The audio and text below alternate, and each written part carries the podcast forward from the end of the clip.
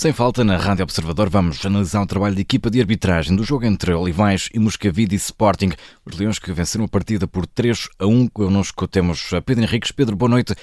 Começamos boa noite. aqui no minuto 6. Consideras que foi bem assinalado o penalti contra o Sporting?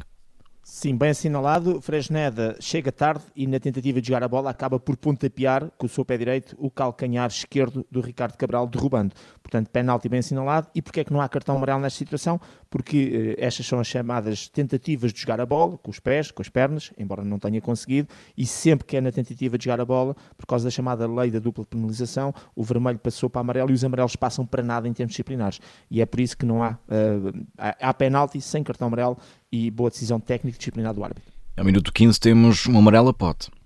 Sim, o Pedro Gonçalves uh, protestou por uma falta que o árbitro assinalou ao Mateus Reis. Obviamente que, sendo por protestos, eu nunca posso dizer que é errado, porque o árbitro é que lá está, é que ouve, é que vê, ou gestos, ou palavras. De qualquer maneira, uh, pareceu-me que, sendo um, alguém que está eventualmente a protestar por outra decisão, que nesta fase do jogo uh, podias dialogar, podias falar, Uh, podias mostrar uma atitude diferente em relação ao jogador, na tentativa até de o tranquilizar e do calmar e dizer que ele não pode protestar. Mas isso, cada árbitro é que sabe fazer a sua gestão, eu só estou a dizer isto porque depois imaginemos que este jogador ou outro qualquer leva um segundo cartão amarelo depois para uma entrada e uh, poderias muito bem, naquilo que é de um, um, um, bocadinho de bom senso e de atitude e de gestão de jogo do árbitro, fazeres diferente. Sobretudo um árbitro que está agora a começar uh, e, e, a crescer.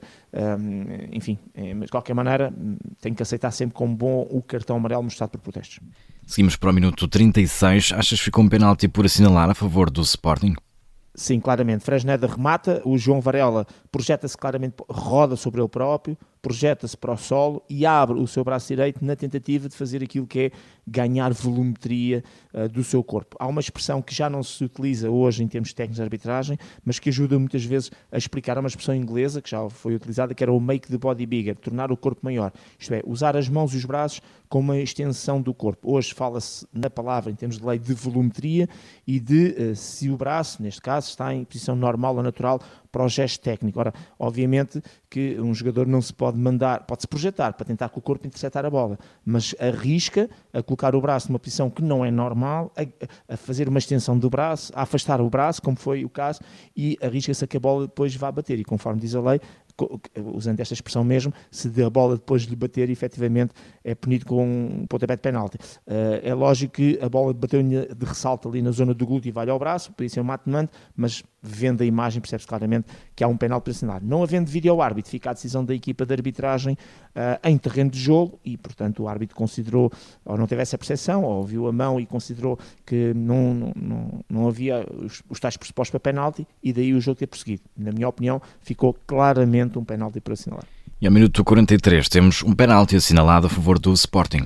Sim, bem assinalado. O Evan Newton Jr. estica a perna esquerda e depois a direita fazendo um take na tentativa de desarmar o Edwards, só que tem o azar e que, tanto com a perna esquerda inicialmente e depois com a perna direita, nesse desarme não só não toca na bola, como toca e rasteira e derruba a perna esquerda do Marco Edwards foi na tentativa de jogar a bola e uma vez mais, penalti bem assinalado e sem cartão amarelo pela razão que já expliquei há pouco. E aos 45 mais um, Evanilson, Evanilton, aliás, Júnior, vê um cartão amarelo. Sim, a falta aqui um, é em relação ao Paulinho. O Paulinho vai uh, pelo corredor esquerdo e já perto da linha de baliza, mas no sentido da área, uh, a criar uma jogada de algum perigo, é, é, claramente empurrado, portanto o jogador percebe que já não tem capacidade para tentar disputar a bola e empurra para destruir essa jogada. E dentro deste critério de destruir a jogada, de, evitar, através desse empurrão, que o Paulinho pudesse com algum perigo entrar lateralmente na área, o cartão amarelo acaba por ser bem, bem mostrado. Minuto 50, amarelo Edwards. Sim, um lance que até comentámos aqui no direto, sem sentido, o Edwards vai por trás do, seu, do Ito e eh, pontapeia, eh, arriscou até poder ser mais qualquer coisa, mas não lhe acertou bem em cheia. É daquele tipo, aquele pontapé que se dá tipo para fazer um troca-pés no adversário, ainda por cima feito por trás. Uh, obviamente que é só, visto o lance, cartão amarelo, mas é uma daquelas situações que, com um bocadinho mais de intensidade, de malícia e de velocidade e impetuosidade, podia se transformar num cartão vermelho. De qualquer maneira, neste lance, bem mostrado apenas o cartão amarelo. Aos 53 temos o segundo gol do Sporting. O que dizer, Pedro? Uh, gol legal com três momentos de análise. O primeiro, Paulinho no corredor esquerdo, quando recebe a bola, não está em fora de jogo. O segundo, quando o Edwards manda a bola ao poste, uh, a bola até vem de um adversário para ele e quando ele manda ao poste, tem dois adversários entre ele e a linha de baliza, portanto não há fora de jogo. O momento mais crucial é o remate do Geni, do Geni Catano, que o Pedro Gonçalves está em fora de jogo de posição e perto do guarda-redes. Uh, mas tudo legal, e vou explicar de forma rápida. Visto do lado do guarda-redes, é, o guarda-redes que está a defender, tem toda a visibilidade para o remate do Gênio, portanto, o Pedro Gonçalves não está a impactar na sua visibilidade, e o Pedro Gonçalves, visto do lado do guarda-redes, está do seu lado direito, e a bola vai entrar do lado esquerdo do guarda-redes. O que é que isso significa? Que uh, aquela posição do Pedro Gonçalves em nada perturba a ação de possível defesa, até porque ele está completamente parado, nem sequer o distrai eh, a ação do, do guarda-redes do Ruben Gonçalves. Se a bola que é arrematada, em vez de entrar do lado esquerdo, visto do ponto de vista do guarda-redes, tem entrado do lado direito, que é do lado onde estava o Pedro Gonçalves, mesmo que ele não se mexesse, aí sim tinha impacto na ação do guarda-redes. Por isso é que às vezes as pessoas acham, e, e às vezes fazem muitas críticas, comentar, ah, mas o lance X foi igual ao lance Y e num, o árbitro mostrou, não mostrou, e dizem que os árbitros não têm critério. Não, os lances não são iguais, nunca são iguais. E neste caso concreto, neste especificamente, uh, o Pedro Gonçalves está em força posicional, não tem impacto. E estou a dizer isto porque as pessoas já estavam a fazer a comparação com o gol anulado ao Human, também por fora de jogo do Pedro Gonçalves, no jogo contra o Braga. Não tem nada a ver, esse aí tem impacto na visibilidade. Neste caso concreto, gol do Sporting legal, a ação de fora de jogo, fora de jogo posicional do pote, não tem qualquer impacto no Ruben Gonçalves, nem na visibilidade, nem na sua movimentação, e por isso, gol legal do Sporting ser fora de jogo. Minuto 62, amarelo a Bragança. É uma entrada sobre o Vasco Garcia de sola, de pé em risco, de cima para baixo, mas com contacto. Portanto, um jogo perigoso com contacto, bonito com livre direto e por ter sido uma entrada dura, negligente, cartão amarelo bem mostrado. Minuto 78, outro amarelo, mas desta vez a Joãozinho. Sim, puxou e agarrou o calção do, do Santos Justo, uh, completamente incorreto antidesportivo, na perspectiva de que o Santos Justo estava a sair, portanto tinha dominado a bola, estava a sair da sua defesa, estava a fazer uma transição ofensiva e, portanto, o objetivo só destruir a jogada, cartão amarelo bem mostrado. E terminamos no minuto 90 com o um amarelo, Angélica Catano. Sim, é, agora é parecido, mas não foi a agarrar, mas foi no, parecido no sentido de que o Jenny Catano fez um take, um carrinho e cortou uma cidinho contra-ataque, contra-ataque rápido da equipa do, do Olivais e Moscavide e, portanto, é também enquadrado na chamada falta tática, cartão branco bem mostrado.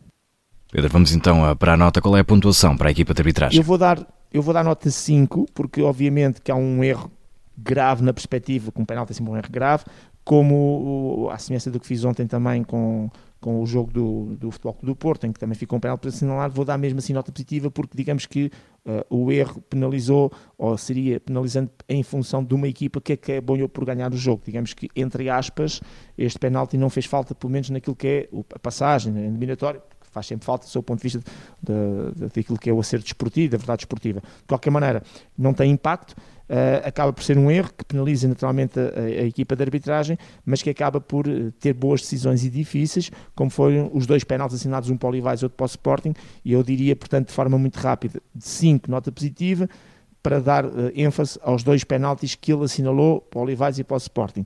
Não dou mais, por causa do erro que comete ao não assinalar, uh, como vimos ao minuto 36, o penalti por braço do João Varela. E assim termina esta Sem Falta com Pedro Henriques, análise da arbitragem do Olivais e Moscavide Sporting. Pedro, boa noite e obrigado. Boa noite, um abraço, obrigado.